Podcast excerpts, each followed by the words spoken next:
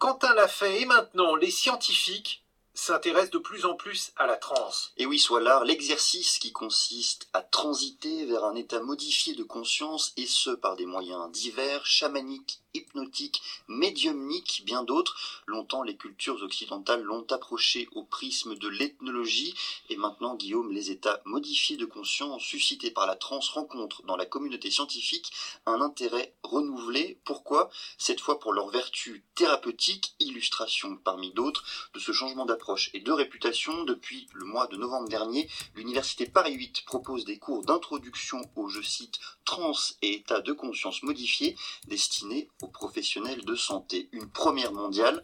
Antoine Bioa, psychologue, professeur de psychologie clinique et psychopathologie, co-responsable de cette formation, nous explique le regain d'intérêt pour la a toujours un intérêt croissant pour euh, le fait de savoir qu'est-ce qui provoque le changement en fait chez les personnes du point de vue thérapeutique et euh, on va dire au décours du XXe siècle et particulièrement la deuxième partie du XXe siècle, on a commencé à isoler ce que l'on a appelé les états de conscience modifiés.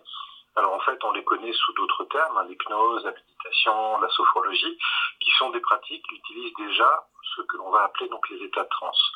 Et le fait que ces états-là soient déjà utilisés dans le champ du thérapeutique ouvre aussi la possibilité à d'autres euh, pratiques telles que euh, la transe cognitive auto-induite et puis également d'autres pratiques euh, qui commencent à se développer dans, dans différents pays pour arriver à formaliser des modalités de prise en charge qui conviennent à une catégorie de patients qui va euh, croissant, c'est-à-dire euh, globalement de l'enfant jusqu'à la personne âgée. Et dans le même temps, il y a l'idée que la transe exercerait une influence, un intérêt au-delà du domaine du soin. Se mettre chaque jour dans des états de transe permettrait ainsi d'améliorer son alimentation, sa gestion du stress, l'organisation de son sommeil, en somme, sa qualité de vie. Alors quels sont les effets concrets attendus et découverts dans le domaine thérapeutique? Dans le champ du thérapeutique, les effets qui sont attendus sont ce que l'on appelle une meilleure fluidité.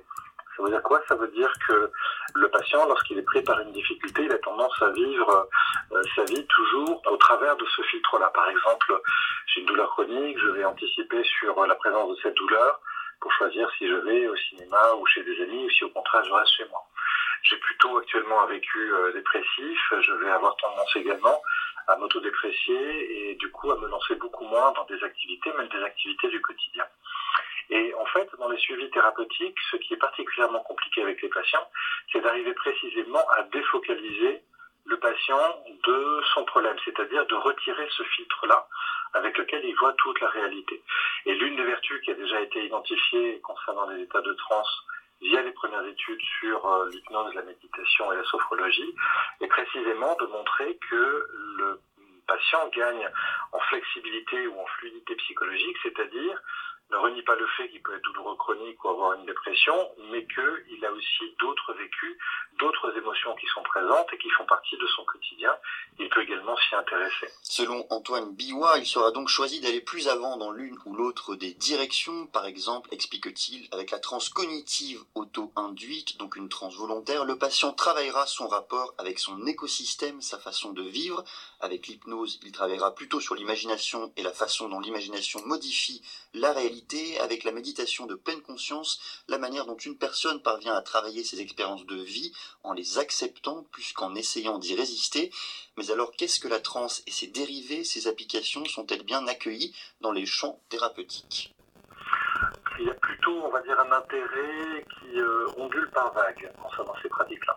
D'abord, il y a de la fascination, hein, parce qu'on est face à une capacité que l'on commence à beaucoup mieux connaître en termes de recherche, dont on se rend compte qu'elle est présente dès le nourrisson participant au développement euh, psycho-affectif d'une personne, d'un être vivant, euh, jusqu'à son décès. Et puis en même temps, cette dimension, elle n'est pas simple du tout en fait à, saisir, parce que elle a aussi à voir avec la dimension existentielle, la dimension spirituelle chez quelqu'un, la façon dont euh, finalement il installe des valeurs dans son existence. Et donc du coup, cette dimension-là, on va dire moins simple à, saisir, fait que de temps en temps, il y a une sorte de mésamour qui réapparaît concernant ces états de transe. Et donc on voit tout à fait que, notamment dans le domaine scientifique, il y a vraiment des phénomènes d'inclusion et d'exclusion de ces phénomènes-là comme étant un champ d'intérêt. Dans le journal Le Monde, Annick Cogent, qui a enquêté sur le sujet, raconte Propulsée par les sons électroniques sortant de grosses enceintes, une femme a la sensation d'être à cheval galopant dans des steppes sans limite. Une autre, immergée dans l'océan, entend les pleurs d'une baleine. Un homme, assis le dos contre un mur, rit très fort en se tenant les côtes. Un gaillard balance ses bras comme un gorille au cœur d'une forêt luxuriante. Une autre, intriguée, aperçoit des yeux sur les troncs de séquoias géants. Fin de citation.